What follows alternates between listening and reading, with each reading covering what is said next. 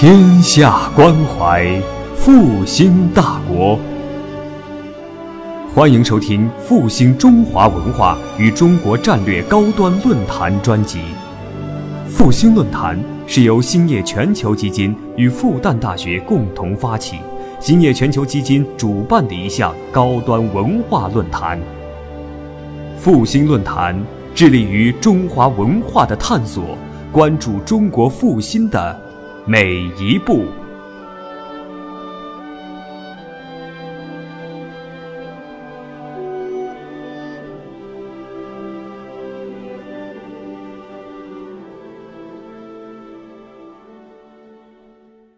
重读我们那个高中哦不初中吧，就是我查一查初三是吧？初三的这个课文叫《曹刿论战》，我就先先先调查一下，我看看大家是是是这个在座是什么情况？读过《曹刿论战》的，就是学过《曹刿论战》的，你们举一下手。我看看，我看就是说，都忘了。就绝绝呃绝大部分是记得自己曾经是学过的，对吧？好的，那那就这样，啊、那我们那我们呢就是首先我们会大家先可以我会念一遍这个原文，让大家回忆一下当时学这个课文的时候的感觉，以及那个时候你对这个课文是是有什么样的感受。然后呢，我们会开始呃重新来读一下这个东西。然后我们看看，到到了我们讲座结束的时候，你对于这篇课文的理解是怎样的？是不是跟你那时候高中学呃初中学的时候是有点不一样啊？好，那个首先我们所以所以呢，这种读书的这个呃经典跟一般的这个书的这个区别就在于呢，它是可以读出一层一层的这个意思的，嗯、就像学琴一样。就是像读书的几层境界嘛，就是在那个《史记》的《孔子世家》里面有这么一段，我觉得写的非常好。虽然说的是孔子学琴，但是一样的，说孔子他向师襄子学怎么样弹琴，弹了十天也没有要求再学新的曲子，就一直弹一首曲子。然后师襄子说：“我看你已经弹得很好，你可以学新的曲子。”就这样下去，你这个你个学费，不是不是他没有学费的问题啊，但是是时间也耽误不起嘛。然后孔子说：“我这个曲子是学的可以了，但是我的技巧，这个数啊，这个数倒不是数字啊，是是我的技艺还没有到那种精湛的程度。”然后呢，他就接着练他那个技巧，就是那个强弱啊，那个缓急那个东西。然后又练了一段时间，说那个师相子说：“我看你技巧也练得很好了，那你可以是不是可以学别的东西了？”然后孔子说：“我还没有感受到这个作曲人他的他的写这个曲子他的这个那个心情，他当时那个心情我还没有感受到。就说这个时候记忆上面已经没有问题了，开始探索这个这个这个境界了啊。然后呢，这个石石相子说：‘我感觉你已经完全就是从你弹出来的这个效果，你已经真的懂这个作曲人的感觉了，你可以学新的了。’然后孔子说。”我眼前还没有出现这个人，这是最后一层的这个境界。然后呢，又练了一阵时间，他就干什么？就突一天，那孔子就有点那个状态就有点不对了。他是突然变得很严肃，然后再一副那个深深的思考的样子，又突然会抬起头来向远方望去，好像有很远大的志向的样子，说：“我看到那个人了。”那个人长得。很黑，很高，眼睛看上去就像看着汪洋大海一样。然后呢，他那个气场是能够做天下万国的那个王的那个气场。我想这个人大概是文王。这个时候，师襄子赶紧从席子上起来，然后就冲着这个孔子就就就就就就拜下来，说：“我的师傅说这个曲子名字叫《文王操》。”所以说这个。跟这个读古书的感觉也有点像，这种东西是一层层递进的。好，所以呢，我们可以先，因为我要重新解释这个东西，所以我就不再先用，呃，我们先读一遍，大家怀呃回忆一下，就是《曹刿论战》啊。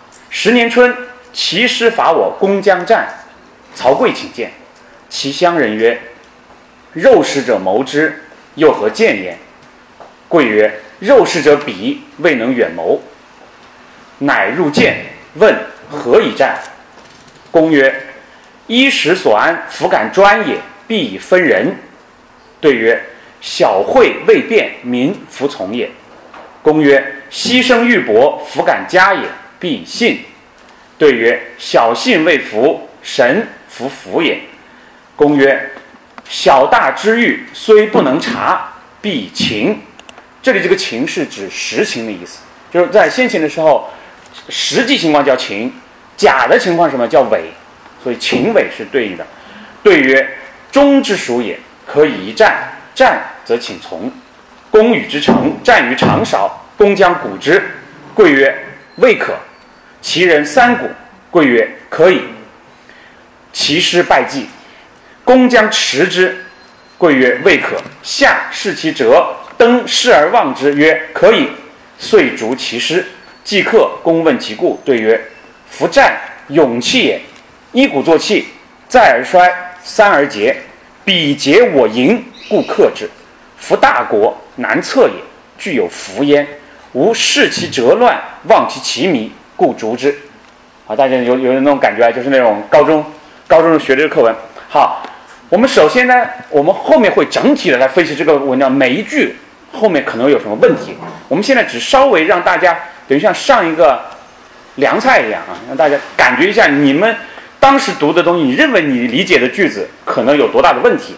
就是这一句，我给举个例子：下视其折，登视而望之。什么意思？这句话是吧？我们一般的高中老师啊，我不知道你们高中老师怎么教的啊。一般是这样教的：下车去看地上的车辙是什么状况，然后登上车，扶着这个车前面的横杠去呃往前面望，对吧？我一般是认为是这样子。其实你们在这样解读说，你们就在心目中就有了一个古代车的样子。古代的车应该什么样子呢？应该是这个这个横杠啊，大概是到。就是你站起来，应该大概到这儿，对吧？你想就是这么扶着，然后就这么这么往远处看，对吧？问题就来了，古代车是这样的吗？那我们来看一看啊。然后呢，这是在那个《江汉考古》，这是一本靠谱的杂志啊，这不是那种那种那种乱七八糟的杂杂志啊。然后那个他们对于西呃呃那个殷商、西周、春秋、战国时候挖出来的车，就是旁边经常带着马的啊。大家也知道，有些那个墓葬里的那种东西啊，它叫冥器。冥器是专门为下陪葬做的，它可能会比正正规的东西做的小，做的简陋。但是这里面挖出来，可能就是旁边就是真马的那种、那种、那种，很多都是有有有马坑的，应该就是真正的车。这个车它的那个横杠的高度是多高呢？五十厘米，五十厘米，就是那个横杠只有五十厘米高。那时候人多高呢？男子的平均高度一米六六。是从一米五四到一米七六之间，所以如果真像你们想的那样，是站在车上扶着横杠站着啊，你你你要想远望嘛，你你认为扶横杠的目的就是为了要要能够远望嘛？会是什么样子呢？会是这个样子，就是说你还不如站着不扶那个横杠呢，就是你是撅着个屁股，然后是这样子这样子做的，所以我们开而。而实际上，实际上，那个在当时就是根据根据当事人的身高，当时这个车的这个形制，以及这个这个情况的话，很有可能当事人真实的在车上的情况，一般应该是这样子的，应该是坐着，应该是坐着。然后呢，这样他们平他如果是要作战的时候，他两个手能腾出来。一个手拿弓，一个比如说一个手拿箭，才能去射箭。如果大家想，这个东西可是没有减震弹簧的，古时候也可不都是柏油马路啊，那都是都是颠的要死的那种路。你想站在这个车上不倒是很难的，更别说还腾出两个手来。大家坐地铁坐过吧？地铁那个那个那个轨道算是稳定了吧？你尚且一一刹车一一快的话，你上去你还会栽倒呢，何况是这种马车？所以一般认为，现在一般人，就是这个，我觉得我很认同这个论文里讲的这个东西。只有这个人是这样跪坐着的情况下，他才有可能腾出手来做这个事情。好，那就来了。那么这句话还有没有什么别的可能性呢？有的，就看你怎么把这标点重新打一下。就是这样，就是把两个逗号去掉，就是下视其折。就是人没下车，你眼睛就往下面看就行了，就因为那车就那么点高，就那么点高。其实你在上面是跪坐着，你再下来你还得站着。站着的话，其实那个那个眼睛的距离离地没差多远。所以而且那个折是不是乱的，并不需要趴在地上去看那个折的那个很微细的结构。你就是要在车上有一定的高度，你再看得到那个折的那个整体的那种乱不乱的情况。所以很可能就是往下看一眼，就是看下面这个前面的车辙是不是乱的。而登视望之是怎么回事？站在那个车辙上面，站站在那个视上面，然后把这个人抬得更高一点，然后去往前面望。当然，这是一种可能性，我没有说这个一定是对的，只是让大家感觉到说，我们这个耳熟能详这个课文里面的一个，我们感觉都应该这样的句子，其实隐含的东西，当新的考古啊什么证据出来的时候，不一定是站得住的。这个这个你们的惯常想法。好，下面我们就说我们要进一步的研究这个东西，我们从哪下手呢？就就是说，我们现在想要重读它，我们就不能够只是看到字面的意思。我们要首先要想想鲁庄公现在这个就是这场战争是怎么打起来的？为什么会打这一仗？打这一仗的时候，这个鲁庄公是一个什么样的心态？啊，我们要看这个东西。如果要看这个东西的话，我们就绝对不能反反复复的只读这个《曹刿论战》了，那就一定要去查他的，不能叫查三代吧，你至少得把他他自己前面的那么多年的事儿和他。实际上，我们后我们查他前面的事儿，我就知道还得查他爸爸的事，才能够把鲁庄公此时此此刻他的心境，把它呃了解清楚。所以我们就得往前面倒了。好，我们就我们就起码要倒到什么时候呢？要倒到他爸爸是怎么死的。我们从这个事情开始说起。我们要说他爸爸是怎么死的呢？我们要说到他他爸爸娶的老婆是谁？我们还得往前倒。OK。老婆，OK，然后那个呃，他的他什么时候娶的老婆呢？是桓公三年娶的，鲁桓公就是他爸爸叫鲁桓公，他是鲁庄公啊，他，然后呢，鲁桓公是在他即位后第三年娶的妻子，那年的正月，他鲁桓公跟当时齐国的国君齐僖公，齐僖公在营这个地方相会，会什么呢？是谈联姻的事儿，到了后来呢，这个。鲁国的一个卿公子辉到齐国去，把那个西那个女子去接那个女子。鲁国是守礼的，就是说，国君之间就是国家之间，如果是联姻啊，只派卿大夫出去当使者就够了。但是齐僖公是亲自把这个女子送到了鲁国的边境，送进了鲁国，亲自把这个女儿送进了鲁国。那今天在这我们这种特别。特别这种宠爱这个女孩的这种想法是很正常的，对吧？这个事情，但是在那个春秋时代，这个明确的说就是违礼的，没有爸爸送女儿亲自送女儿送出国境的，嗯，没有这种事情。即使即使是女儿嫁给天子，也无非就是上卿去送。那时候违礼就违礼好了，对吧？反正春秋时期就礼崩乐坏，有有什么关系了，对吧？我们大家可能这种感觉。违礼的事情背后都有问题，什么呢？从这里大家能看出什么问题吗？就是这个姑娘啊是特别受宠爱的，受她父亲的宠爱的。从这儿，然后呢，这个这个女子就是文姜，后面所说的文姜。文姜到了齐国以呃从从齐国到鲁国以后呢，冬天他爸又派了那个这个他自己的亲弟弟，他爸的弟弟。来这边访问，来看我女儿在你这儿过得好不好啊？在回访，就说明什么呢？这个这个女子在齐国受到的宠爱是绝对超过一般的这种公主的，这有什么问题吗？到后面就看有问题了。然后我们我们知道这个事情以后，我们可以回到了，因为鲁桓公一共即位十呃十八年，在位十八年。我们可以从大概什么地方呢？从从十七年的时候说起啊，啊，十七年的时候说起。这个时候呢，齐僖公已经死了，鲁桓公还在。然后呢，现在齐国上来的人叫什么呢？叫齐襄公。齐襄公是文姜的哥哥，啊，就这就是这种基本的关系，就是齐襄公是鲁桓公的舅子，是是是是舅舅吗？小舅子，小舅子，对吧？好，嗯，这这层关系知道了，都是亲戚啊，这个都是亲戚啊。然后呢，这个鲁桓公跟齐襄公，还有一个叫做晋国的一个国君，慢慢这国家还是多了啊。大家还好，现在是齐国、鲁国掺进过来这一个晋国，在黄这个地方盟誓。《左传》解释他们到这开会的目的是干嘛呢？两个目的，第一个目的是希望能够劝说齐襄公不要把晋国给灭掉，因为晋国也是这个鲁国的联姻之国，鲁国希望在齐国、晋国之间斡旋，能够防止晋国被齐国灭掉。第二个事情是，现在魏国发生的，又多了一个国家，现在那个。魏国发生的内内乱，齐国和鲁国想商量怎么样能够想个办法平定魏国的内乱。这里就说到我们说的这个争霸这个问题了。争霸争的是什么东西？争的就是现在国际上不断的出问题，谁有能力解决这个问题？所以从这个角度上说啊，我们说争霸就像干嘛呢？就像我们做做题，啊，就像我们做题一样。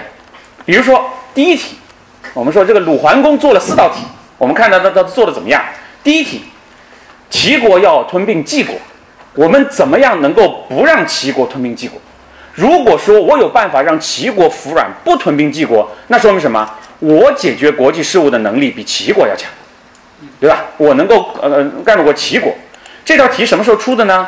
是桓公五年出的题，就桓公五年，齐国正式启动了要吞并晋国的这个计划。然后这道题什么时候解的呢？庄公四年解的，也就是说鲁桓公这道题没做完，没做没做完就死了。然后最后解题的解出来的答案是什么呢？齐国还是把晋国吞并了，啊，就是就是说他儿子也没解出来，也也也没成功。然后呢，还是齐国占了上风。第二个是郑国跟宋国发生了纠纷，怎么让他们能够不再掐架？能够能够不你你怼我一下，我怼你一下，这么怼？你像你像那中东现在那种巴勒斯坦跟那种以色列那种互怼啊，那种怼了几十年那种那种事情，怎么样？能够能够能够能够消停下来？这个是桓公十一年出的题，然后呢，桓公十五年解了，这我具体就不说了。这个是谁解的呢？这个其实没有人去解，是是这个 是这个郑国内部发生的内乱，然后这个宋国。之前发生纠纷那个原因不存在，然后自己解掉的。好，第三个，郑立公被权臣翟仲赶出国都，怎么能够帮助他夺回夺回政权？这种东西呢，就是所以说当时为什么要有霸主啊？你你为什么你作为一个中等的国家，你要掺和到那个霸主的同盟里面去呢？是因为你就像给自己买保险一样，比如说你是某个国家的国君，对不对？你入了这个同盟，你交了会费。你就有会员的福利，会员福利是什么呢？比如说你你是正牌的国君啊，然后呢你哪天被赶出去了，你就可以向向那个那个霸主说，你要把我送回去。我每一个入会的人，我既然都干了活了，我交了钱了，我肯定要享受福利的。然后霸主呢就要带着别的诸侯想办法把你送回去，这就是你会员的福利。好，这个这个事情呢，鲁桓公也掺和了，齐襄公也掺和了，但是呢很不顺利。然后鲁桓公也这个两个人都没解出来。到了庄公十四年的时候，是是是谁搞定呢？是这个郑立公自己搞定的，是郑立公自己搞定的。然后呢，第四题，魏惠公在桓公十六年的时候被他的手下的大臣赶出国都了，怎么让他回去？这是出的第四题。然后那是桓公十六年出呢，应该是桓公来做对吧？桓公还没想认真做呢，桓公也就死了。最后这道题谁做出来的？这道题是那个跟他的死有关的那个齐襄公做出来的。齐襄公把魏惠公送回了魏国的国都，所以呢，这个齐襄公后来在在他死之前啊，就在他死之前，他达到了他小霸中原的一个小高峰，然后他就死了啊，然后就是天不假年，然后他就去世了。好，我们来看，所以我们这里看到的这种很枯燥的这种。春秋的这一条条东西，大家看时间、地点、人物，什么肉都没有，对吧？全是骨头。其实说的就是个解题的问题啊，就是这这道题，再接着再再再大家再盘算着怎么弄。然后呢，这个是鲁桓公跟周边一个小国家，这倒是一个支线的一个剧情。大家知道，我们看一个看历史要看主线的一个剧情是什么？要有时候会有一些小的支线，对吧？便于插播广告啊，什么这种事情。然后，然后那个这一条是我们非常值得注意的。前面大家看鲁桓公、齐襄公他们是什么关系？他们是合作关系，对吧？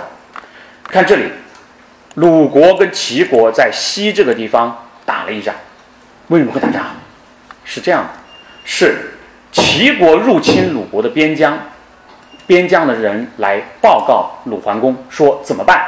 为什么会报告怎么办？是因为现在齐鲁关系很好，对吧？怕不小心打坏了，是吧？不小心打坏了，然后，然后呢？所以那个边疆的人不敢自己做主，就让领导给领导吃药，对吧？这种事情就是硬骨头都是让领导来啃的。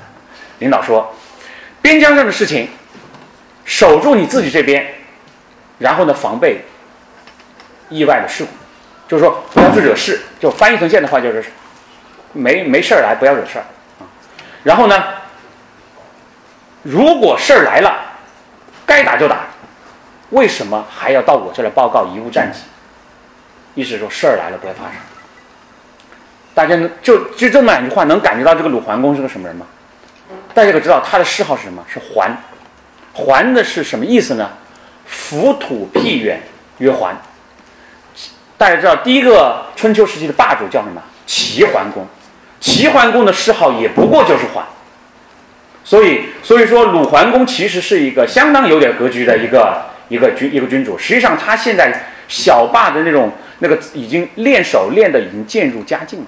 就一方面他可以跟那个齐国合作来来来来来来来解，他试图调停齐国晋国的那个内乱，而齐国当齐国通过入侵鲁国来。敲打他的时候，他也能坚决的把这个齐国给顶回去，就感觉现在这个人的翅膀硬了，这个鲁桓公。好，然后到了桓公十八年的时候，而且他非常自信，啊，然后呢，到了桓公十八年的时候，大家知道他只今年他要死，对吧？我们要看看他是怎么死的，关于这个死法。他的呃十八年的春正月，鲁桓公跟齐襄公。在齐国境内一个叫洛的地方相会，然后鲁桓公带着他的老婆姜氏，就是文姜，到了齐国。到了四月十号，鲁桓公死在了齐国。好，这这春秋就是就这么讲啊，左传就多了，左传就多了，左传这个就就就狗血的东西就来了。十八年春，那个鲁桓公要去，呃，到到了那个齐国，然后呢？带着文姜一起去的，为什么要带着老婆一起去？现在现在问为什么不带着老婆一起去？大家可知道，带着老婆出访那是西方人的规矩，那是蛮夷的规矩。OK，华夏不这么干的啊，华夏是男主外女主内的。大家，这这是这中国两千年的传统，所以没有带着老婆出去访问的这一说的啊，这是严重的违违背周礼啊。带着老婆去的，带老婆去可能一个原因是。我我我就瞎猜了啊，很可能是他老婆说我顺便一起去省亲嘛，哎，这倒是一个站得住的理由，因为这老婆是可以回娘家的，对吧？回娘家省亲是可以的，那就一趟去了呗。这我猜的啊，这不是左传说的。然后呢，当时一个鲁国一个大臣说，女的都已经成，就是就是在那在那在那在那自个儿嘀咕啊，也不知道这个自己嘀咕的话怎么就被史官给听到了，说。女女子已经成了家了，男的也已经有老婆了，两个人就不要搞到一起了，这样子才算是守礼的人呢。如果不这样做，一定会失败的。这话说谁呀？说谁呢？说的是文姜和他哥哥齐襄公。啊，这这大家就懂了啊。然后，然后后来呢？那个呃，鲁桓公跟齐侯在洛这个地方。呃，相会，然后就带着，就三个人啊，就各怀鬼胎的，就到了齐国。嗯，鲁桓公是想，我正大光明的带着我老婆也正好来省亲，然后呢，正好跟你谈事儿，对吧？一举两得，挺好。鲁桓公就这么想。呃，那个齐侯就跟他的妹妹要搞到一起去了，然后呢，被鲁桓公抓住了。哎呀，这个事情就不好看了，这个事情。然后鲁桓公就骂他说：“你这个你给我戴好大一顶绿帽子呀，我怎么办呢？”然后文姜呢就被骂得不轻，估计这一回。然后你要想想文姜是个什么女女子？我们前面说过了，这个就前面说过的那个那个背景材料方，她是一个非常受宠的作逼精啊！大家要知道是这种女的，她哪受得了这个父估计她老公这么多年没这么骂过她，没这么骂过，那受不了的，那还了得！而且现在是在我娘家，大家想这个状态啊，大家知道这个这个这个这个呃，女方回到娘家那个那个女婿的那个那个那个那个地位和这个女女子回到婆家那个那那个是完全感觉是不一样的，主主场啊，于是呢就把这个事儿。哭诉告给告诉了他哥哥兼他的那个姘头，对吧？齐襄公，很多年没见了，真是老情人相见啊。然后到了四月十号，齐襄公就设宴款待鲁桓公，然后呢就请鲁桓公出宾馆。然后呢，大家知道古代的车啊，上车啊是怎么上呢？是在这个车这边可能会垫两块石头，像像一个小楼梯一样的。然后呢，然后呢，车上面有一个拉锁。然后你就拉着那个锁，然后你就上上那个上那个那个阶梯就上去。然后呢，这还没等这个鲁桓公去拉那拉锁，然后那个车上的那个呃，应该是要陪同着护送的鲁桓公前往享礼的那个现场的那个齐国人公子彭生，就一把把那个鲁桓公拽到了车里，然后鲁桓公被拉死。你想多大劲儿吧？你就想使多大劲儿吧？然后，然后呢，就是所以其他的那个一个史书说是拉杀之，OK，扯死，就是就是那个那个多大力量啊！鲁国人，然后呢，鲁国人知道消息以后嘛，我不知道鲁国人知道多少消息，但知道这个死肯定，因为那车上就就就他跟那个那个那个那个公子彭生就俩俩人，于是鲁国人发给齐国的那个严正声明是这么写的。我们国家的国君因为畏惧贵国国君的威严，不敢在自己国家好好的待着，于是前来呃修治旧日的友好。礼数都成了，国君没回来，我们也不知道该怪谁。我们现在在诸侯中间的名声可算是臭了。然后呢，希望呢能够贵国能够从彭生开始，能够把这个这个恶劣的影响能够消除一些。齐国人好呀，对吧？我们就把彭生杀掉好了呀，对吧？这个人是完全可以、可以、可以被牺牲掉的，然后彭生就被杀掉了。所以大家现在知道是个什么状态了啊？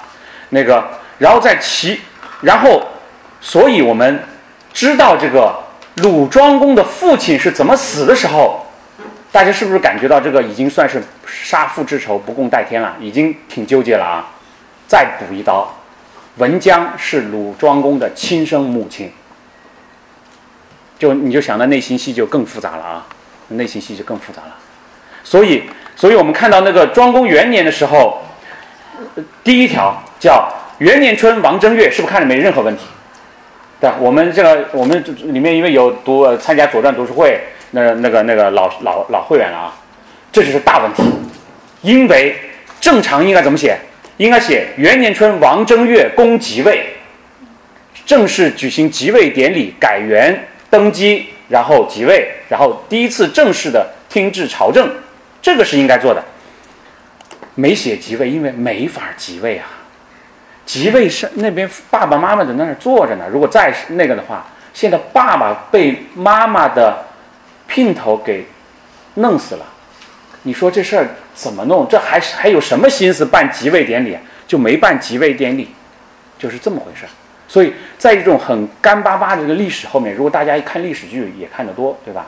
你们稍微脑补一下，就可以想想当时是一个多么混乱的一个场面。然后妈妈又跑了，妈妈跑到齐国去了，就是就在鲁国待不住嘛，怕怕怕怕被，对吧？你想想看，齐国待不住，然后呢还嫌事儿不多。之前齐国鲁国好的时候啊，这个齐襄公呢说我要娶周王室的女子。为什么娶周王室女尊王？这是那个春秋时候争霸的一个，等于说，就像我们落户上海打分一样，就是尊王是多少分，然后攘夷是多少分，然后这这这都有分的啊，救灾是多少分？你打够了分，如果够了那个那个分数的话，你你大概你能够到一个争霸的那个那个霸主的那个候选人的那个名单里面。然后鲁而天子跟诸侯是不能够直接通婚的，因为地位不对等，要门当户对才能结婚啊。所以呢，天子跟诸侯怎么结婚啊？是天子首先要找一个诸侯作为自己的主婚国，把自己的女儿送给这个主婚国。这个主婚国在操办后面的婚事，就由这个主婚国和这个这个这个这个娶这个老婆的这个国家来进行后面的交涉，啊，这是门当户对的，两个都是诸侯国，这是可以的。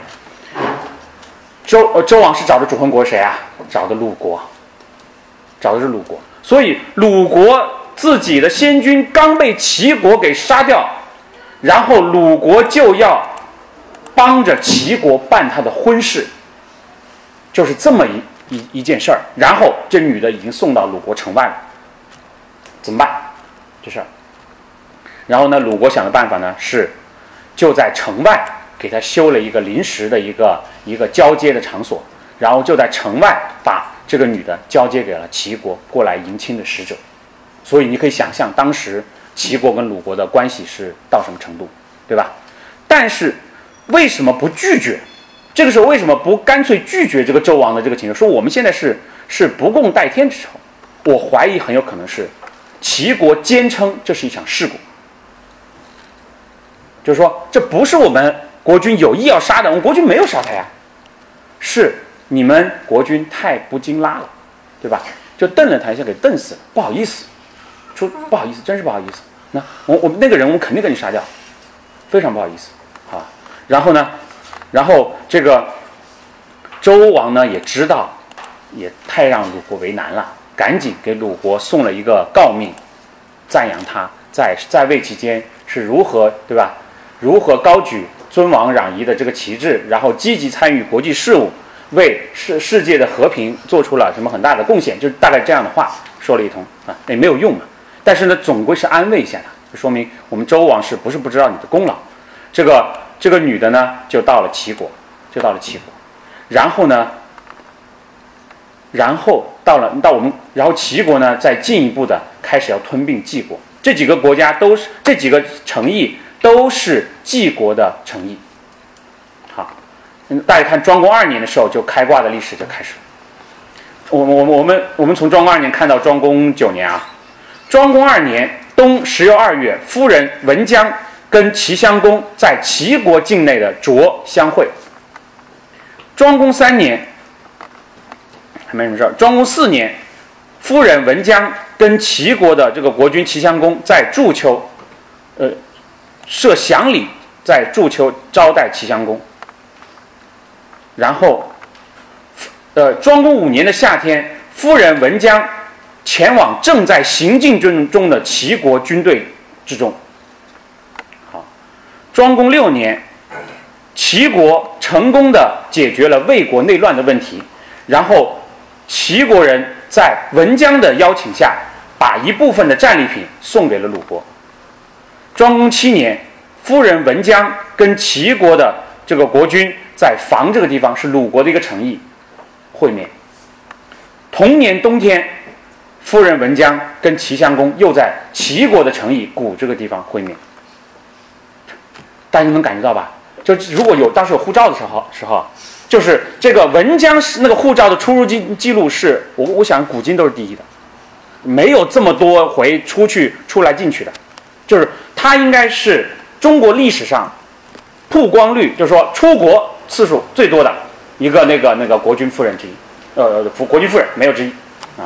大家能想得出比他出国次数还多的吧？我我是想不出来啊。一般认为呢。他跟他跟齐齐齐襄公见面都干嘛去了？干那个事情去了。OK，然后呢？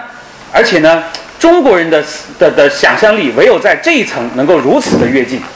然后那先贤们在著书里就开始想象他们那个那个那个场景。他们就说怎么回事呢？如果是齐两个人是在鲁国相会，那是谁先动的那个念头呢？是谁憋不住了呢？是齐国憋不住了，对不对？如果两个人是在鲁呃，如果是两个人是在齐国，在齐国去碰面的话，那是谁憋不住了？那是这个文姜憋不住了，对吧？那谁憋不住，谁愿意走远路喽，对不对？是是这么回事。这可全是在《左传》《春秋左传》注书里的啊，这不是这不是我们后面这个什么什么细说春秋在 YY 啊，这这全是啊先贤在 YY。OK，然后呢，但是但是大家想要想想这个问题，有有不对的地方啊，有不对。第一个，一直称这个夫人为文，这个女的为文姜，呃，为夫人，为夫人，活的时候当然不称文姜。第二个。他的死后的葬礼是完全一套是齐备的，没有任何的贬损。第三，最要命的，他的谥号是什么？是文。大家想想，大家知道的谥号是文的是什么？谁呀？周文嘛。啊，然后呢？然后孔子也说过：“孔文子何以谓之文也？”是吧？那个不耻下问什么什么？呃，那个敏而好学，不耻下问，是以谓之文也。文是特别好的谥号，为什么这么一个女的，如果她就是这么一个呃呃女的话，她为什么能够得到这么好的谥号？所以说呢，现在呢就就大家知道，自从这个毛主席开始给曹操翻案以后，就是我们这种翻案风啊，还是一直这史学界这种翻案风势还是一直烧的比较旺。就是很多这种有争议的历史人物，我们都替他翻了案。像这个文江现在基本也翻案了。翻案后面的结论是什么呢？就是他们两个相会啊，一。有没有那个事儿，不好说，这只能说不好说。你说完全没有吗？这个也真不好说。但是呢，可能主要的目的呢是，这个时候因为齐因为疑似这个齐襄公跟鲁庄公之间是有有杀父之仇在的，对吧？杀父之仇什么叫不共戴天？是不共戴天的。那两个人是没办法一起会面的。但是齐鲁关系。是当今地区最重要的国与国的关系之一啊，所以呢，这两个国家不能不打交道的。那么谁去打交道最好？那当然是文姜去打交道最好。而且当庄公元年，鲁庄公即位时，候，他多大呢？十三岁。十三岁就呃，十三岁不算小，就是在在春秋时期不算小，但是呢，也算是还是个呃少年，对吧？而是那时候国家又那么乱，所以呢，很有可能就是文姜啊。就承担起了一个摄政军的一个位置，等于说就是他来代表鲁国跟齐国谈，因为他跟齐襄公是什么关系？大家可以一边躺在床上谈，对不对？什么的，一边吃着饭一边谈，抱到一起谈，反正都可以谈，对不对？也可以，也可以规规矩矩的大家坐在两边的席子上谈，无时不刻都都可以谈，对不对？所以呢，所以呢，等于就是说，鲁国跟齐国之间。就因为齐呃文姜和文姜的不懈的努力，他的关系在表面上是在不断的改善。我们看表面上是怎么回事儿？你看啊，呃，比如说我们看这个呃，其实呢，这个小孩啊，就是鲁庄公啊，不是没有自己的想法啊。我们看他他的自己的想法是什么？我们就看哪个地方有鲁庄公，对不对？比如说庄公三年。鲁庄公率军队驻扎在华这个地方。他驻在华这个地方是干嘛？他想跟当时在国外还没被送回去那个郑立公碰头，希望能够借郑立公的力量，接着做他爸爸没做完的那道题。他还想要挽救晋国。这个的时候，你对于这个鲁庄公的志向你就清楚了。他是没有忘记他爸爸的遗志的，他还想把这道题做出来。然后呢？郑伯说：“我现在就要靠这个齐襄公送我回去呢，不好意思，我先走了，我帮不了你啊，不好意思。”然后，然后呢？这个到了这个庄公四年的时候，春天谈好，谈好谈了什么东西呢？我们就看秋冬天，鲁庄公被逼着干了什么事情？鲁庄公跟齐国的大夫级的人在卓齐国境内。就是之前那个文姜跟那个齐襄公会面的那个地方，同一个地方打猎。你可以想想那个齐鲁庄公那个别别扭扭的被被被被拉过去跟那个齐国人打猎的那种场景吗？啊，这是，但是从表面上看啊，齐国鲁国开始接触了，开始破冰了啊，开始接触了。然后庄公五年夏天不又去他妈不又到齐国军队里去吗？谈了什么事情呢？谈的就是冬天他会同齐国、宋国、陈国、蔡国去攻打魏国，就他又重新参与到这种这种国际事务中间去了。就鲁庄公，就是从表面上看，至就迟至庄公五年的时候，鲁鲁庄公已经像一个正常的国君一样，开始处理这个国际事务了，对吧？当然，大家知道，这个时候真正管事儿的是谁？是他妈，对吧？他妈还是一趟一趟的在在在在齐鲁之间奔走啊。然后到了庄公八年的时候。庄公八年为啥重要？因为就在这一年，齐襄公死了，所以我们要看看这个，在庄公八年齐襄公还没有死的时候，发生了什么事情。庄公八年，王正月，鲁国的军队驻扎在朗这个地方，等着陈国人和蔡公。他在等什么？我们想想啊，呃呃，那你说你们不能告诉我吗？不好意思，《左传》没写，就是所以我们只能猜了，我们当时自己猜。然后呢，到了甲午这一天呢，鲁国阅兵，分发兵器，然后呢检阅这个队伍。夏天，我国就是鲁国跟齐国一起包围城这个地方，而陈国只向齐国投降，只向齐国投降。《左传》终于给我们透了点消息，到底这个里面发生了什么？夏天，鲁国和齐国的军队包围了陈国，陈国。单方面指向齐国投降，根本不领这个一起来的鲁国的军队。于是，这个鲁国的这个大臣仲庆府，就是那个庆府不死，鲁难未已的那个庆府啊，这后面也是大文人，这今天没没时间说了，对吧？那他的故事也是是是一筐一箩的，请求攻打齐国军队，这种屈辱谁能受得了啊？我们两个怎么讲？以前是一边大的国家，齐侯、鲁侯是一个等级的，怎么这个陈国他就完全视我们为空气呢？对吧？这肯定是齐国搞的鬼，这种羞辱的我们也羞辱的太厉害。鲁庄公怎么说的？说不行，是我们的德行不到家，都是我的错。下书上说，高尧勉励的种植德行，有了德行以后。别人自然会降服他，我还是想着怎么样把我的这个软实力搞得更好一点，然后等待时机吧。就说当时我读以前我读这个这句话时，我没有任何的感觉啊，但是但是看到下面的下面这段，就冬冬天十一月癸未，齐国的一个叫公孙无知的人把齐襄公给。杀掉，好，这个杀掉是怎么杀掉的？我给大家大家稍微回忆一下，嗯，这个人齐襄公这个人，他派了两个大夫，叫连称，一个叫连称，一个叫管制府，去守卫齐国国都外的一个地点。齐国国都外地点有什么好守的？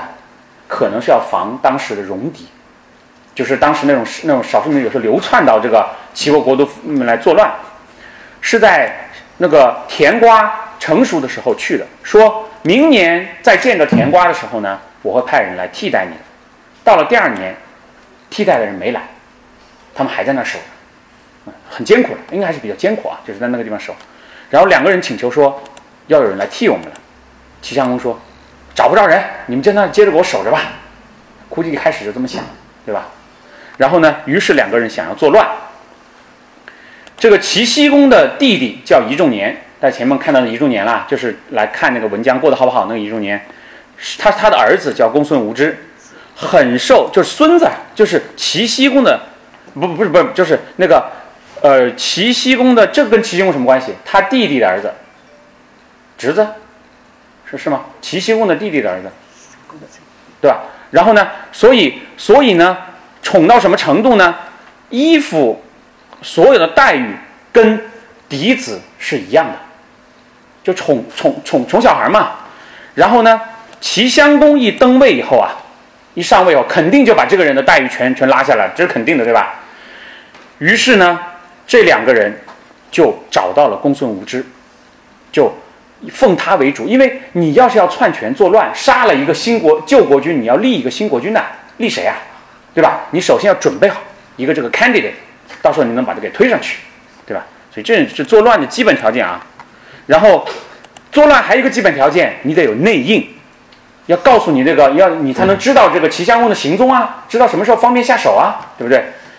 这个连称呢有一个妹妹，从妹堂妹，在这个齐襄公的这个宫宫中不受处，于是呢，这个公孙无知就派他去刺探齐襄公的行踪，说如果这个事儿搞定了，我就让你做夫人。啊这个奖励是这很激励机制很重要。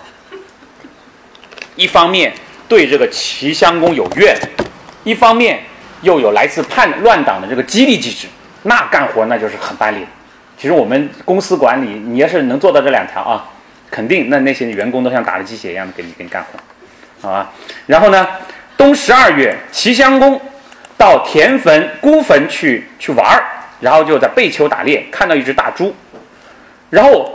跟从的那个人突然说了一声：“说，这不就那公子彭生吗？”说明公子彭生肯定是个很壮的人，要不然他怎么能把那个鲁桓公给拉杀呢？对不对？说这是公子彭生啊。好，我们现在知道乱党里有谁了？这个从者是一个人。OK，这都算计好的啊，这这都算计，这不是就随便乱叫的。如齐襄公就很愤怒，因为这个事情是齐襄公不愿意别人提起来的事情，你知道吧？这牵涉到很多他的秘密。他说。彭生敢在我面前出现，于是就拿箭射他。然后呢，这个猪啊，就像人一样的站了起来，人力就是像像像人人一样站了起来，然后就看就在那里叫，其实就被那箭射的，估计叫射了屁股还是怎么回事，对不对？那就站起来。于是那个齐襄公就害怕，因为他心里有鬼的嘛。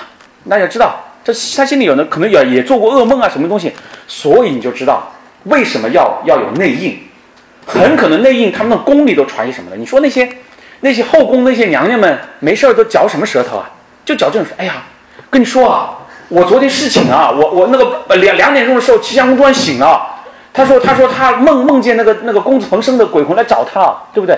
呃，类似这样的事情，所以他们就知道这个东西是齐襄公的心病，所以一说这个事儿，一点就着，齐襄公就就就就就能就能害怕，于是呢。他就从车上掉下来了，于是把脚摔伤了，鞋子也掉了。回来以后，很气急败坏的嘛，他不愿意让别人看到自己那个惶恐。他说：“我鞋子，我鞋子呢？”就就到处说找鞋子。这个时候，谁是管鞋子谁倒霉，对不对？因为是领导正有气没处撒呢，那抓到谁就是谁，是不是？正好抓到了，我要鞋子。这个，你说让他那鞋子丢在背丘了。你让这个这个这个人现在在这个附近找哪里能找得到啊？于是呢，就鞭打他，打的都见血了。他刚一出去，正好就碰到那个作乱的贼人在门口碰到了，所以知道所有的事情都是安排好的，一步一步。然后呢，就这个贼人看到是里面出来人，先绑上再说呗，对不对？也不知道他是是敌是友嘛。然后这个仆人，这个这个管鞋子这个仆人 B 说：“我怎么会跟你们打呢？”我也是苦，我我我刚被齐襄公打，你们抓错人，然后就把那个上身衣服脱掉，给你们看，你看背上，你看我被齐襄公打怎么样？我跟你们是一起的。于是呢，贼人就相信了，这个 B 呢就说，我我先进去，我先进去跟你们探探明情况，然后你们再杀进去，对吧？进去后，他马上就把齐襄公藏了起来，然后出来就跟这些贼人拼死斗争，然后死在了门内。从这你就看出来，齐襄公绝不是一个一无是处的人，对吧？他治下，他他有他的缺点什么？是无常。史书说这个人是无常，你不知道他是一会儿阴一会儿晴，但是他晴的时候对应该对人挺好，就这样子。这个仆人 B 就是记着他在他在正常的时候对人好的那对他好的那些东西，为了拼了命，然后时之分如另外一个小臣死在阶下。于是呢，就进去，看到床上有个人，啊，然后就把这个人给杀了。杀了就发现不像，他说不是齐襄公，这人长得不像。这人是谁呢？是一个替齐襄公去死的另外一个小臣。这个时候看见了那个打开的那个门啊，哐，肯定是一把门一打开嘛，然后就发现门下面有一双脚，见公之足于户下，就把他拉出来给杀掉。真实的历史啊，就是说有一点戏剧性，但是呢，跑不了，没有那种警匪片里那种一打开门什么都没有了，然后然后呢人都跑掉，没有这种事情，一般都会会被杀掉。然后立了公孙无知，刚立公孙无知，春天，公孙无知又被杀掉了，因为公孙无知在之前啊，他对于这个雍雍岭这个地方也是齐国国都附近一个地点的人很不好，欺负他们。他为什么会欺负？因为这个小孩是一个娇生惯养的人呀，他欺负过多少人我们都不知道，对不对？总之呢，这个雍岭这个地方的人记仇了，然后呢，春天这个雍岭这个地方的人。把公孙无知又杀了，所以现在齐国是什么状态？所以现在你知道了，这是庄公九年啊。我们说的齐鲁长勺之战是庄公十年，所以九年的时候，齐国到了最危险的时候。两个这个刚扶上君位就被干掉了，首先是齐襄公被干掉了，然后刚扶上君位的第二个人又被干掉了，齐国进入了一种无政府状态。这种时候是谁在等待的时机？就是鲁庄公一直在隐忍，在等待的时机，大家心里能够感觉到那个。如果你想想你自己代入代入，你想想你是鲁庄公，你的妈妈每年都去跟那个大家都说是杀了你爸爸那个人在在在在在见面，还硬拽着你要去跟齐国人去碰头，然后呢，这种状况，然后你自己心里想着要继承我爸爸的遗志。我我还我希望能够能够把这个这个鲁国能够往这种小霸这个国家的那个路上带，但是没办法，现在我被我妈妈压着。好，现在齐襄公死了，那我就要想点，我就开始要开始动作了。所以马上这个鲁庄公他的真面目就露出来了啊！第一，鲁庄公跟那些一部分的齐国的大夫。在蓟这个地方盟誓，是齐国的一个地点。盟誓，盟誓盟盟誓什么呢？就是希望他们支持自己送一个人回去。送谁回去啊？是，我们就要说到一些背景啊。是这样的，齐僖公生了三个儿子，大儿子是那个朱儿，就是齐襄公；二儿子叫公子纠，三儿子叫小白。啊，这小白大家知道谁？齐桓公啊，就是就是那个很厉害的人啊。然后呢？因为这个齐襄公这个人呢，是一会儿亲情一会儿阴的这种人，所以呢，这另外两个，另外两个那个小呃公子啊，担心哪天他心情不好会把他被干掉的，就所以我觉得甚至很有可能就是在他罢黜公孙无知那个时候，他感觉到先把公孙无知的待遇搞下来了，下一步是不是要动朝我们的来来来来动手了？这两个人就先跑了，就先跑了。然后呢？他们跑哪儿去呢？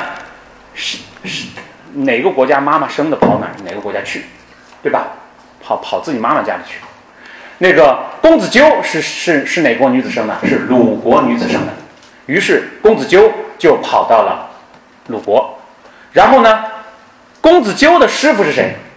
两个师傅，一个师傅是少乎啊，大家记得这个人无关紧要，对吧？大家也发现，另一个是管仲，管仲。啊然后呢？另外那个公子小白呢？公子小白跑到哪去了？跑到莒国去了，很很破烂的小国家，那东夷那种小，就今天山东莒县啊。然后呢，他那个，因为他是莒国女子生的，然后辅佐他的谁呢？是鲍叔，哎，就就是鲍叔牙，就是管仲的死党，那那那那个人，好，是这样的一个一个状况。所以呢，现在鲁庄公手里有一张牌。公子纠，对吧？是，他是完全有顺位继继呃继承权的，他而且是第一顺位继承人，因为他是老二嘛，对吧？而且他是鲁国的女子所生，这种机会，你想，就是你人生，大家知道，大家也都出来工作这么多年，真的，人生这种机会，你一辈子就一回，就一回，啊，你抓住了，你就成了；你没抓住了，你就是一一辈子路人，就是这样。这种这种这种这种这种机会，所以他先要谋求齐国内部的内应，对吧？就是这帮人是愿意保公子纠的，于是跟这帮人盟誓，然后讨伐齐国。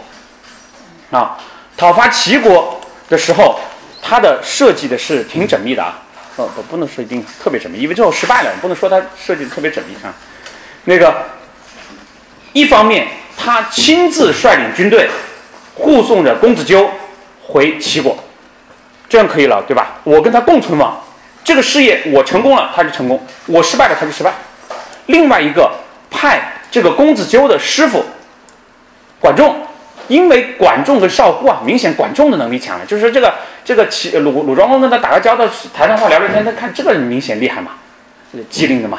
好，派他率军队去堵截那个从莒国往回走的那个小公子小白的队伍，嗯，算可以了。我就觉得鲁庄公估计他已经自己在那个自己小黑屋里已经推演了好多回了。if 我有了这样一个机会，第一步怎么办？第二步怎么办？第三步怎么办？就这个，就到时候就就这个就就干了这个事情。然后管仲也的确追上公子小白，一箭。射到了公子小白的那个衣带钩，然后小白是什么人啊？对不对？关键是小白稍微齐桓公哎，对不对？那个智商，赶紧倒下装死啊！然后呢，管仲看到扑一下倒了吗？然后就又看着射中了，看着人倒了，对不对？然后肯定那车就跑了。然后呢，管仲就回来报信说我已经把齐桓公给射死了。好，这里就有个很大的一个 bug，我们永远不会知道。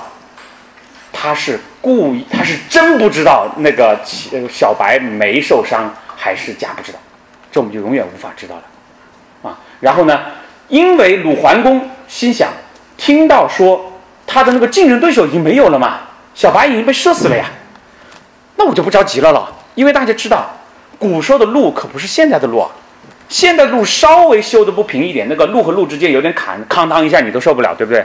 古时候没有的那种东西啊。所以，而且古时候的车是木头轮子、木头车轴，没有减震弹簧的。所以说，如果你赶路，你是颠的不行的，你是非常非常难受的。所以呢，他就想，哎，我们就就就慢点吧，对吧？大家也舒服一点。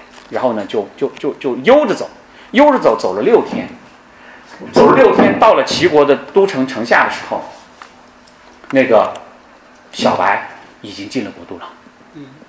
小白是怎么弄的呢？他一箭不是被射倒了吗？赶紧，赶紧，他就顺势躺在那儿，正然后呢，他就赶紧后那个等脱离了那个视线以后，他就干脆睡到了一个那种安车里面。大家知道古时候车有两种，一种是敞篷的跑车，现在敞篷也是跑车，对吧？跑车就是什么时候？就是你需要干活，比如说你要射箭啊，你要打猎啊，你要打仗啊，你肯定是不能不能坐密闭的车了，对不对？那种是跑车，还有一种是房车，房车就是顶上有盖儿。然后四边有有有墙的，这种呢一般就是卧铺，就是你可以在里面，可那你可以坐坐着也没问题，你也可以睡。他就他就坐了卧铺车，然后就就就就加紧赶路，往往那个往那个齐国的国都赶。所以所以他先呃占据了那个军位。好，然后到了八月庚申的时候，你想鲁国鲁庄公带着国军国军带着军队军队啊，带着公子纠到那边，发现城门已经不开了，是吧？但是他不死心啊！你们换你们认为你会死心吗？这种机会，那我就接着打呀，我就不管了。这个时候他什么国际法什么都管不了了，他就是说这个事情我一定要把它做成，可以体会那种感觉吧？就就是就你不能够服输的感觉。我们现在就开始进入到大家开始进入到那个鲁庄公的那个那个那个那个内心世界里面去了啊！大家都是鲁庄公了啊！现在，然后呢，这个鲁庄公就跟那个在城外打了一仗，然而这一仗关键的一仗，鲁庄公打输了。他说，然后输得很惨，他的车都丢了，然后呢是坐着邮车回来的，就是那个邮政的那种那种快车回来的。好，齐国人知道这个事情一定要趁热打铁，于是就就那个包叔牙呀，就是就是那个就是那个管仲的老老朋友，以及公子小白的师傅，就率领军队带来来说，公子纠是我们国家的。国君的亲人，我们我们呢下不了手杀他，请你们把这个脏活帮我们干了，就公子纠一定要死。第二个，管仲、少乎是我们国军军人的仇人，又不是他的亲人，他可以下的手杀的，一定要把他叫过来，我们才能够心里才舒服。于是鲁国的就把这个就听了他的，因为当时鲁国是。刚刚打了大败仗，逃回自己的国家，而且现在齐国军队已经在城下了，是这么个状态。你又理亏，你又打了败仗，就这么个状态。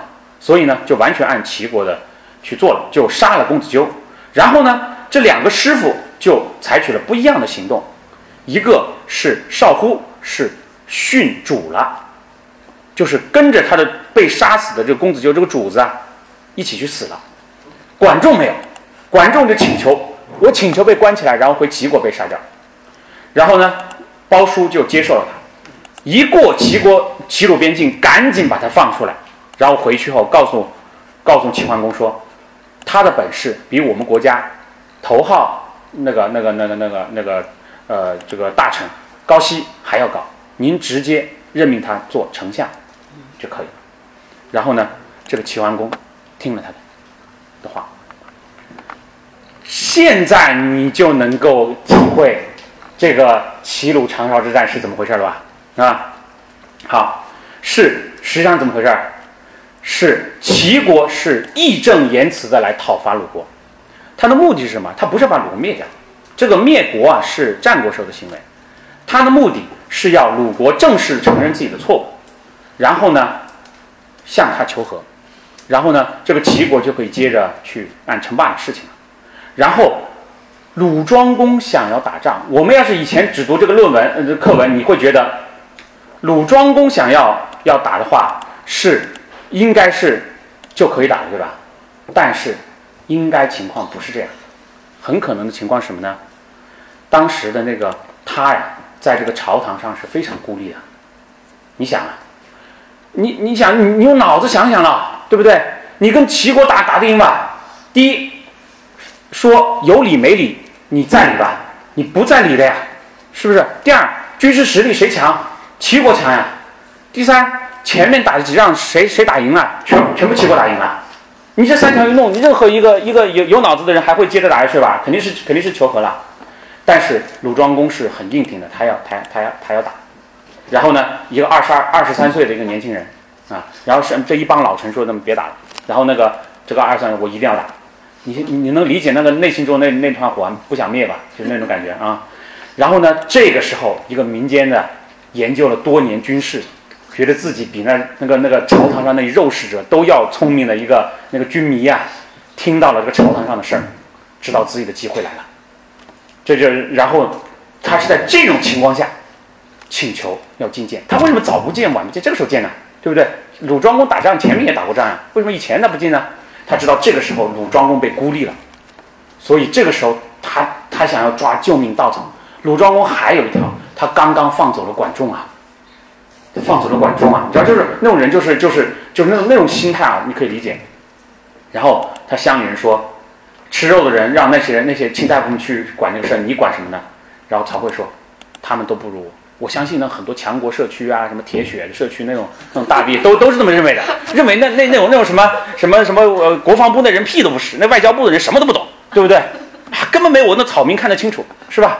啊，要只要我去，那那那个国家就就就就就好了。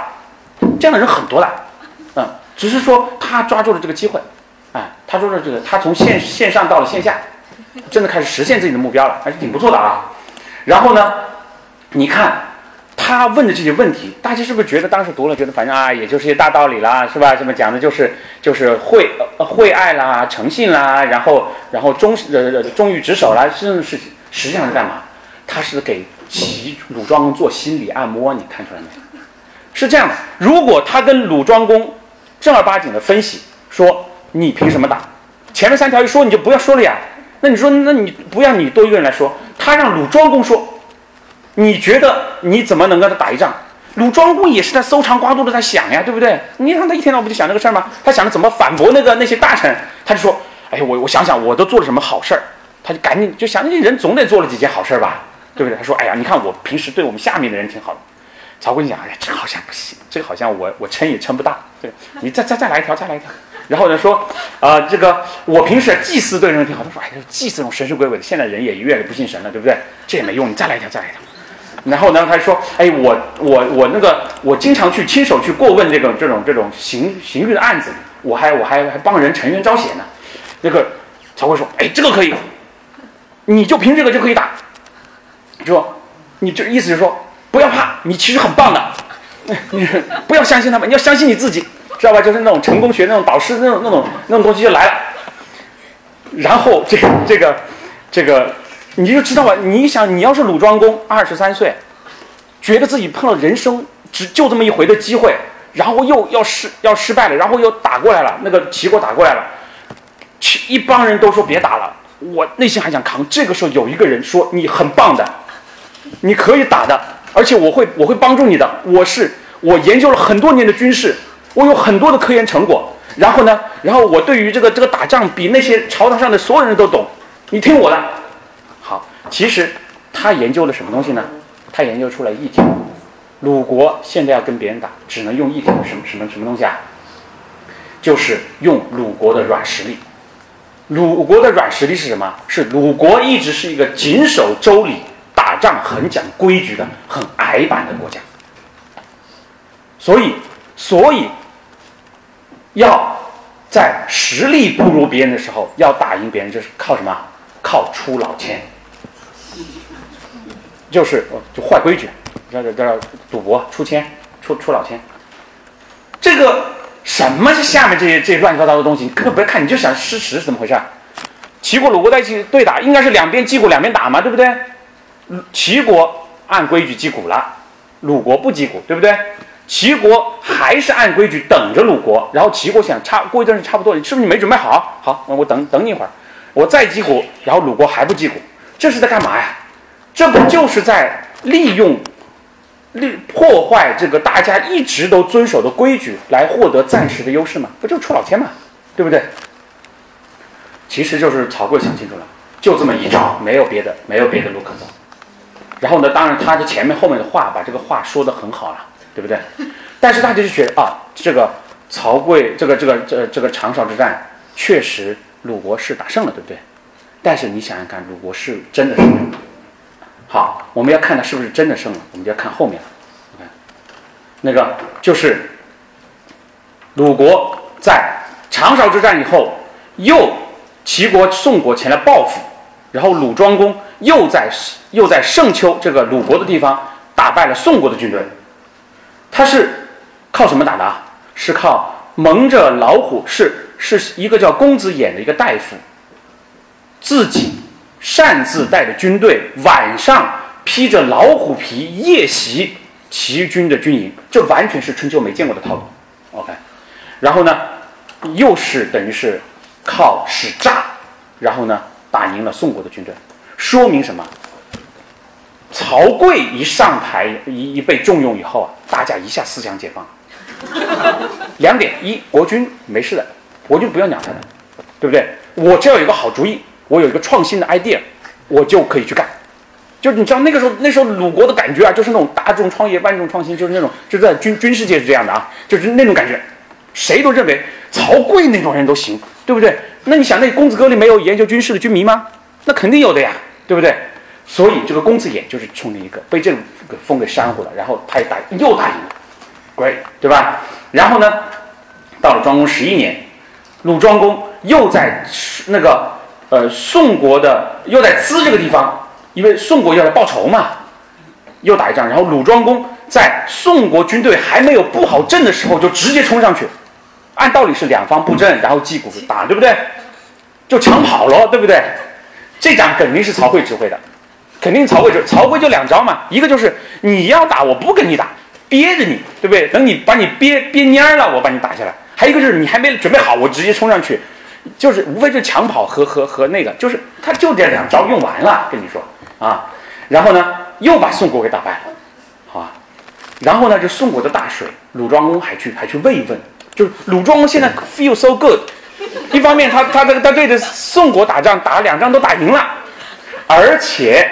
他他感觉自己已经可以摆霸主的谱了，就是威，就是要恩威，叫要威服并恩威并施嘛，对不对啊？就已经有有那种霸主的感觉了，那种感觉已经蛮好。庄公十二年没有任何关于齐国鲁国的记载，OK 没有。庄公十三年，然后呢就悠悠的来这么一句：鲁庄公与齐桓公在柯这个地方盟誓，然后呢。《左传》也写的很简单，说齐国跟鲁国讲和了，如果你只看到这，你会感觉什么呢？是鲁庄公一直气势如虹啊，然后齐国虽然说没把齐国打打败吧，也是打的跟齐国求和了，对吧？大概是这么一种感觉。如果你只看《左传》啊，让我们来让我们来看一看这个别的东西。如果只看《左传》是不行的。然后我们来看啊，这正好是我现在正在就我今今天还在写呢，嗯，这个今年应该会出的书。然后看是哪一哪一页啊？是《刺客列传》。行，《刺客列传》的，看看，《刺客列传》一百四十四页，我看，一百四十四。好，好，《刺客列传》，《刺客列传》的记的第一位刺客是谁？曹沫，曹沫就是曹刿。啊，据《刺客列传》的记载。曹刿在长勺之战以后，对鲁的作战中，呃，对齐的作战中再没有胜利过。大家觉得奇怪吗？不奇怪吧？啊啊！然后三战三败，最后的下场是齐国已经兵临城下，马上楚国、呃、鲁国就就就就很危险。于是这个就呃被迫答应盟誓。齐桓公和鲁庄公完成盟誓以后。曹刿拿着匕首劫持了劫持了齐桓公，哎哎，曹刿的风格啊，对吧？但是不奇怪啊，曹刿是干这个起家的，是啊，不要脸的，对吧？我这种是我是我是我是草根，我我我无所谓的。桓公左右没人敢动，说你想干嘛？曹曹曹曹刿说：齐国强，鲁国弱，但大国欺负我们也太过分了。如今鲁国城墙要坏了，会压在齐国边境上，你好好盘算一下。齐桓公于是答应归还侵占了鲁所有的鲁国的土地。桓公许诺以后，曹刿扔下匕首，跑下土坛，面向北，站着群臣，面色不改，就像什么事也没发生一样。那就进见进行吧，我我要做的事情做好了。桓公很恼怒，想要背弃刚才的约定。管仲说不可以，贪图小利以求自己痛快，将会在诸侯面前抛弃信用，失掉天下的援助，不如。就按照刚才的约定，把土地全给他。于是桓公终究放弃了侵占了所有的土地，把曹沫三次战败丢失的土地全部还给了鲁国。然后呢，在那个呃《公羊传》和《谷梁传》里面也都记载了这样同样一件事情。OK，所以呢，大家现在就懂了，就是实际上这个齐鲁长勺之战。我们现在可以可以感染我们的一个是怎么样呢？是一个让鲁庄公不再听从那些理性的、保守的肉食者的远谋，认为他们没有远谋，OK，然后而是相信起曹刿的远谋，就是在他这位民间的神机军师的指挥下，继续与齐国干，就就是这种感觉啊。他对曹刿的高筑的依赖是源于什么呢？第一个，他对于国内出一个像管仲那样的奇才是非常期待的，对吧？因为他知道称霸要要要要人才，这个他知道啊。第二个，他在长期隐忍以后，放不下那个翻盘的这个机会，他认为还有机会，他认为还有机会。第三呢，他的这个流氓战法，这个这个曹刿的这个发明的这个流氓战法，在鲁国和宋国的局部战事中间给他。带来了一些希望，就是人是这样的，人是选择性的看事情的，对吧？他就会选择性看那个他的胜利的那个东西，不断的用胜利来激励自己，对不对？成功学啊，这就是，对不对？不要看那些失败的东西，always look at the bright side of life，永远看光明面，OK，不要看那阴暗面，不看。然后呢，在那个鲁国军中刮起了一股这种藐视君主、床上创新的风气，而这种风气为。鲁国军权的衰微和侵权的强大，绝对起了推波助澜的作用，对吧？就是就是，我只要有本事，只要有本事，只要有好想法，我可以不听国君的，我甚至可以指导国君，就就这么回事儿。然后呢，大家也非常能够理解了曹，而从此鲁国陷入了一个什么东西？本来实力就不行，还两面两条战线作战，一边跟齐国打，一边跟宋国打。就是这个温文尔雅的这个周公之后最守周礼的鲁国一下炸毛了，就是那个那那个国家，一下变成了一个那种那种见谁咬谁的那种那那种那种国家，就在那几年之内，在一个在一个这种呃自血气方刚的这个年少的这个青年的君主和一个自命不凡的狗头军师的这个这个这个这个操纵下，这个鲁国整个的国家已经炸炸毛了。然后最后他这个极端行为是什么行为？是因为你想看那个时候曹刿是什么什么心态？他的远谋呢？你的远谋呢？你的远谋已经破产了，而且他那种自我认同也崩溃了。你想想看，对不对？他以前觉得自己是自己比那些肉食者都牛啊，那现在这一步步的都按肉食者的这个这个这个这个呃思思路去走的，所以，我们对于这个，因为今天呢，其实我本来肯定准备的内容呢是比啊，因为现在看大概有十五分钟，对吧？是九十分钟的这个这个讲座，所以所以呢，可能有一些准备的这个内容就不一定能跟大家聊了。那我们就重点聊一个大家可能没听过的啊，呃，有一个东西呢大家可能听过了，就是就是说这个关于管仲是多么牛，所以说大家没有还是不具体知道到底管仲牛在哪儿啊。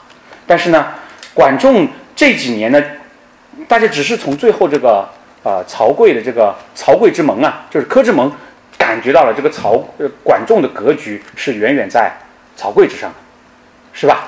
然后呢，我们现在呢再具体来看一看这个曹刿这个人到底是个什么人，就是他都有哪些军事的政治的思想？以前我们是没有机会的，但现在我们有机会了，因为我们现在到处搞基建，到处挖东西，然后盗墓的人又又帮忙，然后把那个地下那竹简全挖出来，挖出来了我们就可以看了呀，对吧？然后，然后我们现在可以看一下那个那个呃上海博物馆，就就就就我们那就在我们那个那个地方的上海博物馆，现在就藏着这个竹简，里面有一篇叫做《曹沫之臣》，曹沫之臣，他是说的什么呢？说的就是曹刿的思想和主张。这个时间大概就在打赢了长勺之战之后的一段时间。然后呢，就是那个时候，你想，他跟那个鲁庄公就成了什么了？那就是铁哥们儿了，对不对？无话不谈了，那就是这是心灵伴侣了，soul mate 了。对，所以就那两个大家开开始聊了。好，说鲁庄公那个时候准备要筑一个大钟，然后呢，钟形已经做好了。然后呢，这个曹沫就进谏说，以前周王室分封啊，鲁国的时候，东西七百里，南北五百里，人民都很归顺的。现在国家越来越小，钟越造越大，就很像那民间那种，像现在这种这种键盘侠说话那种感觉吧？其实是不可能的。现在鲁国的疆域肯定是比刚一开始分封的时候是要大的，这是肯定的。因为最开始分封就能分封一个城，然后你就自己搞，搞不定你就被旁边的那些商朝移民给灭了。你要搞得定，你能能拓展。但是但是肯定在这个键盘侠的这个这个这个话里面，那肯定国家是越来越烂的。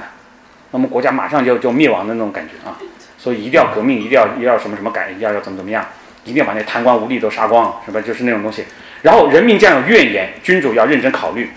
以前尧款待舜时，用土鬼吃饭，用土行喝水，然后将拥有天下。这不是在物质之美之方面清贫，而在道德方之美、修为之呃方面富有吗？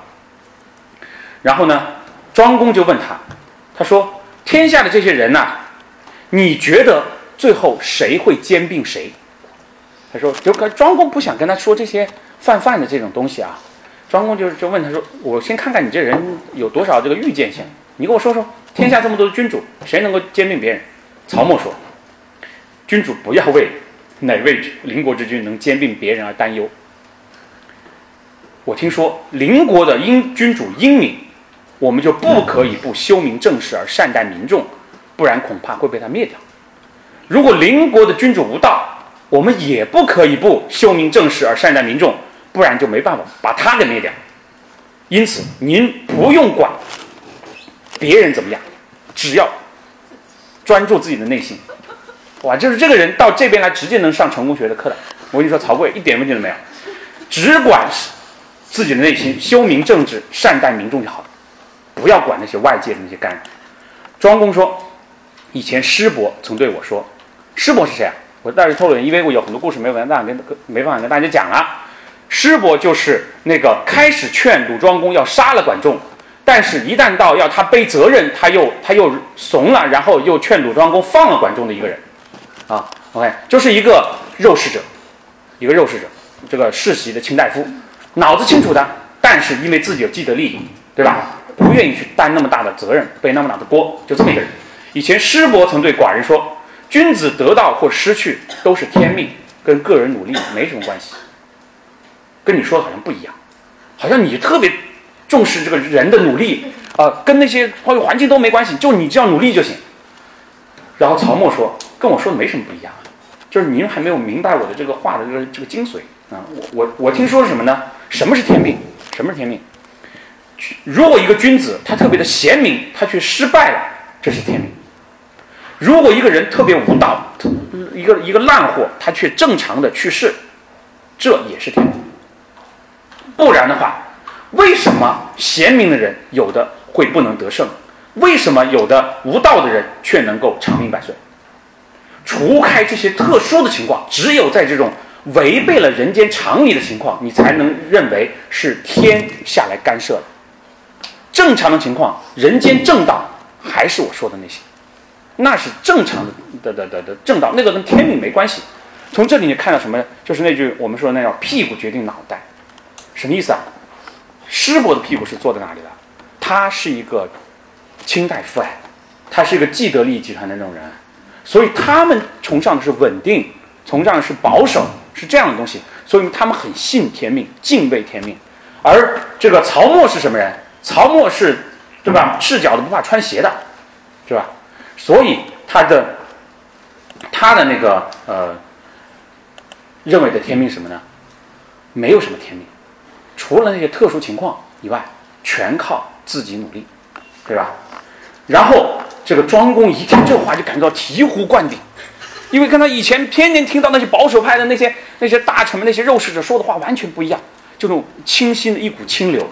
他说太慢了，我现在才听到这样的话，于是就开始，你就感觉到有有的你可能中邪了，比如看到你的朋友哪天突然开始吃素，开始怎么怎么样的那样东西，你知道吧？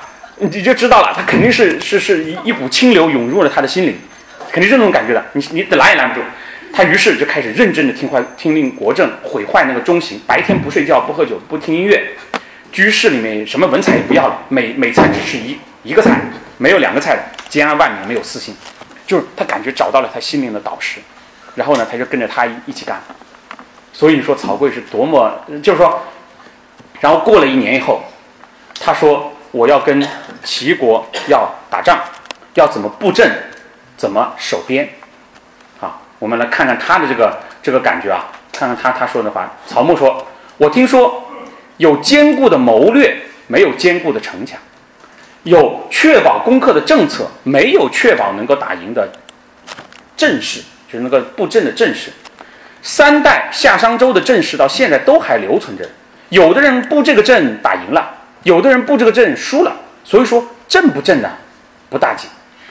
我听说。”小国居在大国之间，不可以先挑起仇恨，然后边疆地区不要先急着占有，这就是从边防抵御的方法。不要舍不得货财美女，用它侍奉敌国的宠臣，这是从内部抵御的方法。城郭一定要修好，兵器要磨快，要怀着交战之心来防守，这是最佳的防守之道。哎，有道理啊，那讲蛮好的啊。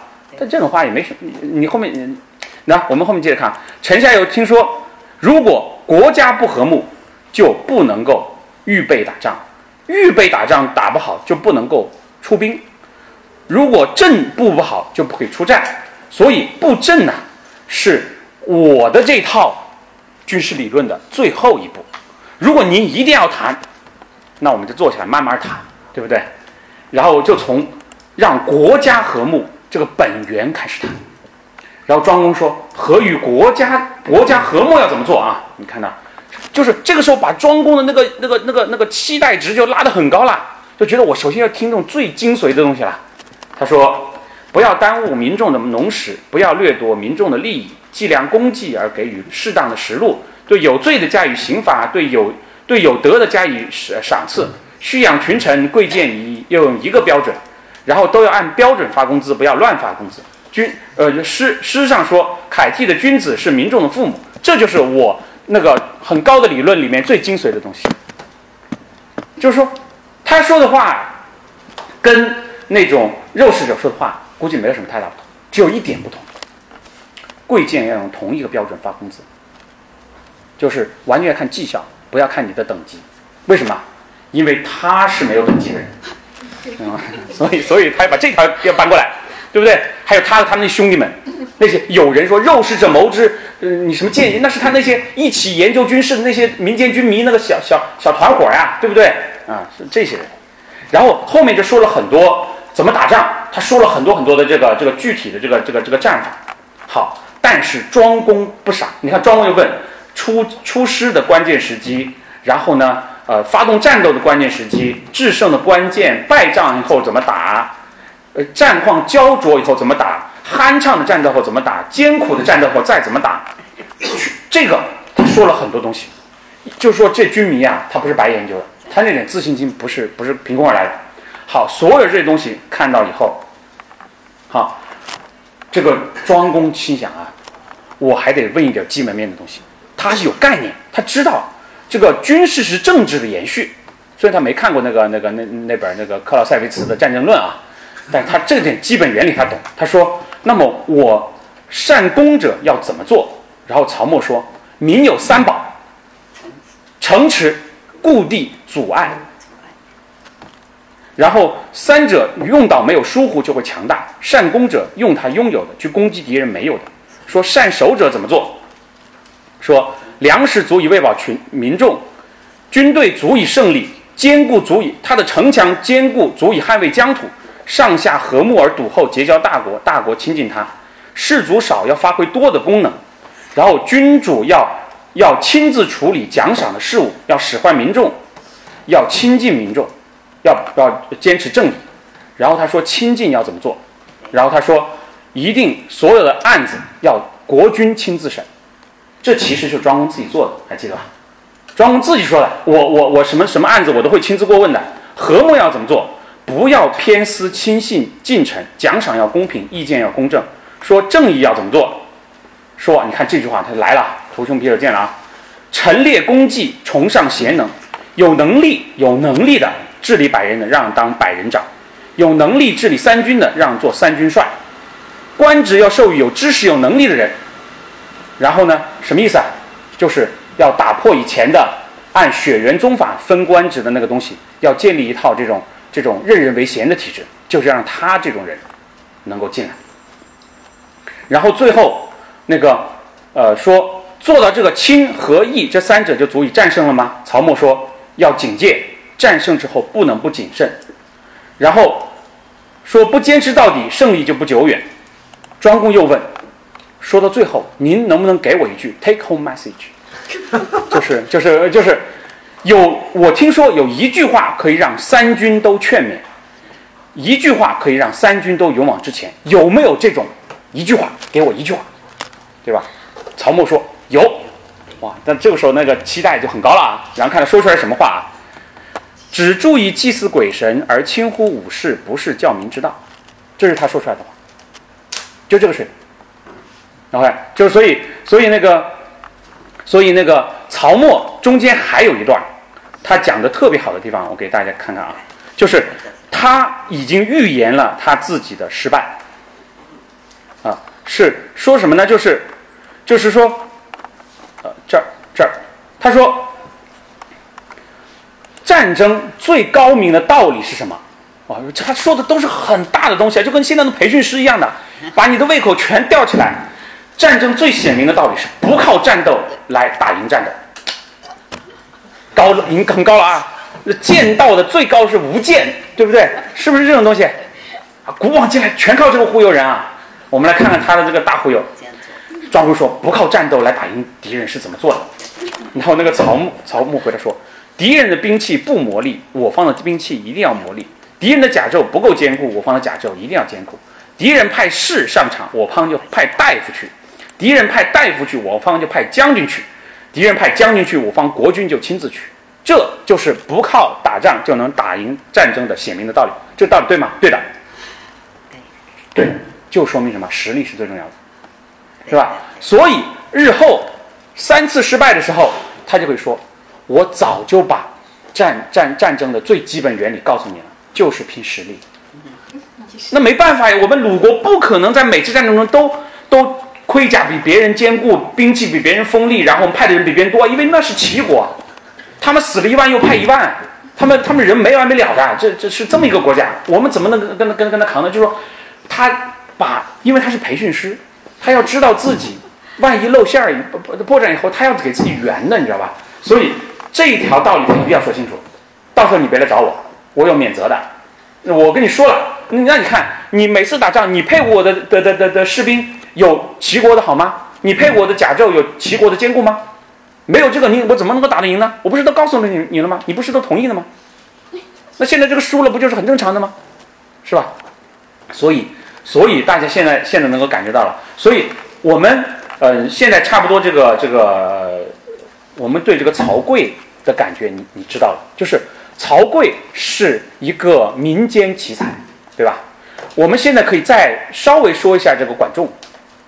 管仲他在军事方面说的做的那个那个那个那个部署是什么东西呢？就是如果你一旦看到《国语·齐语》，开始读管仲跟齐桓公说应该怎么样去推进军队建设，随便跟大家说两条啊，我们就今天最后就跟大家说两条，管仲是怎么干的。大家就就就感觉到那个，所以我们今天的这个呃标题呀是叫奇才的角力，对吧？我们来看一看，同样是双方都认为自己获得了一位奇才，齐桓公认为自己获得了管仲是个奇才，然后鲁鲁呃那个呃庄公认为自己获得了曹刿是个奇才，对吧？我们看看这个奇才跟奇才之间的水平差距在哪里，好吧？在第一个是。怎么样能够骗过其他国家，偷偷的进扩军备战？这是管仲提出来的东西。啊，那个说国家安定了以后，齐桓公说国家安定了，我可以去争霸了吧？管管仲说还不行。君主如果整顿军队，整顿军队，修造甲胄，别人也会这么干，我们就很难呃呃实现志向。我们要迅速的在天下诸侯中实现志向，那么所做的事情要要可以隐藏军令，可以觊觎军政，是什么意思呢？就是要在治理内政的同时就进行军队建设。然后他是怎么干呢？是五家为一轨，每轨设立轨长；十轨为一里，每里有有司。我们现在还有里这个建制。四里为一连，连每连设立连长。连长在这儿来的啊，十连为一乡，每乡设立良人，这都是民和平时期的行政区划而其中寄予的军令是五家士人为一鬼，所以五人就是一五，就是打仗的时候就是这五个人，就是一个最小的一个班，就相当于我们现在一个班，就由这个鬼长平时率领他们种田啊，呃，教农技知识啊的这个鬼长率领他们。十轨为一里，所以五十为为小戎。这个李有司平时是管他们的行政事务的，就战斗的时候就是带他们带兵打仗的那个人。四里为连，所以二百人为一卒；十连为一乡，所以三两千人为一旅；五乡为一帅，所以一万人为一军。五军军的统帅来来整理。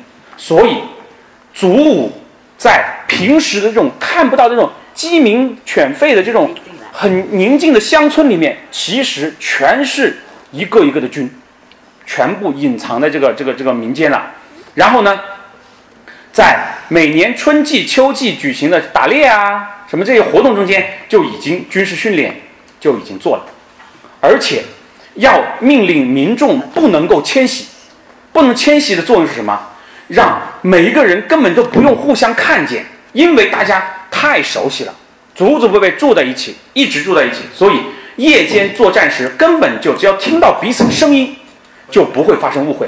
天白天作战的时候，眼睛一看就足以相互识别，那种欢欣的感情足以使他们相互付出生命。居住的时候共同欢乐，行军的时候关系和睦，战死的时候共同哀伤。因此防守就能共同兼顾，作战就能共同顽强。君主如能拥有三万名这样的士兵，就可以横行天下。但是现在能感受到这个管仲的这个水平，跟这个曹刿的水平的这个差别，对吧？然后还有，他就说桓公说：“那么军令已经基于内政了，但是我们军甲胄兵器还少了点，怎么办呢？”他为什么说怎么？那你说不是很简单吗？那我们就造就行了。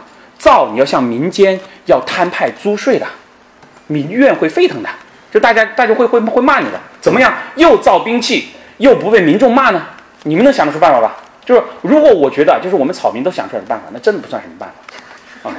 然后管子想的什么办法？说从判轻罪，而把责罚转移到用甲胄兵器赎罪，就用这个办法。怎么做呢？就是判重罪的本来要杀头的。你要是能够献上一副犀牛甲、一副车戟，可以赎罪；判轻罪的，献一副盾牌、一副车戟，可以赎罪；小罪可以交分量不等的金属的块牌。金属块牌干嘛干嘛用？做剑啊、做刀啊什么那种东西。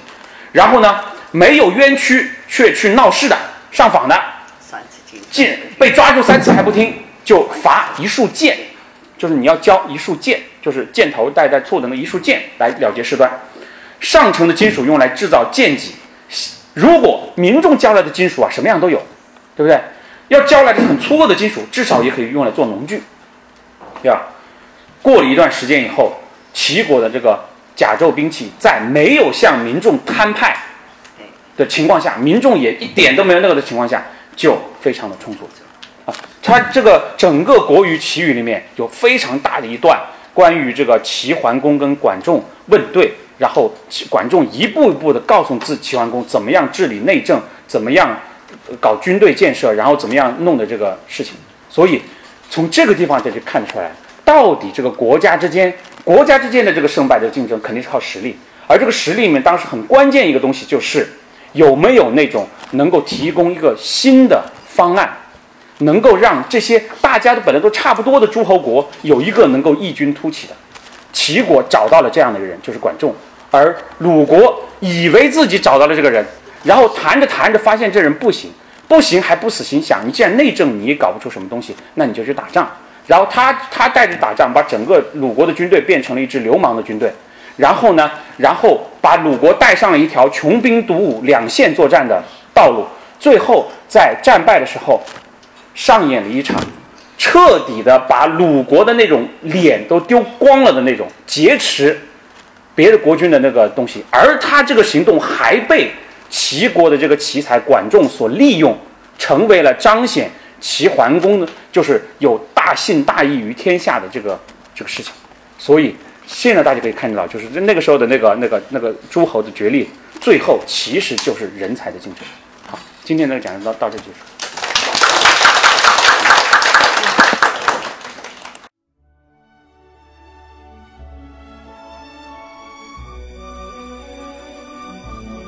感谢聆听本期复兴论坛。本论坛由复旦大学儒学文化研究中心提供学术支持，欢迎您关注复兴论坛的微信、新浪微博及豆瓣小站。复兴论坛主页：三 w 点复兴 Chinese 点 cn。我们将向您推送更全面的资讯及更优质的论坛。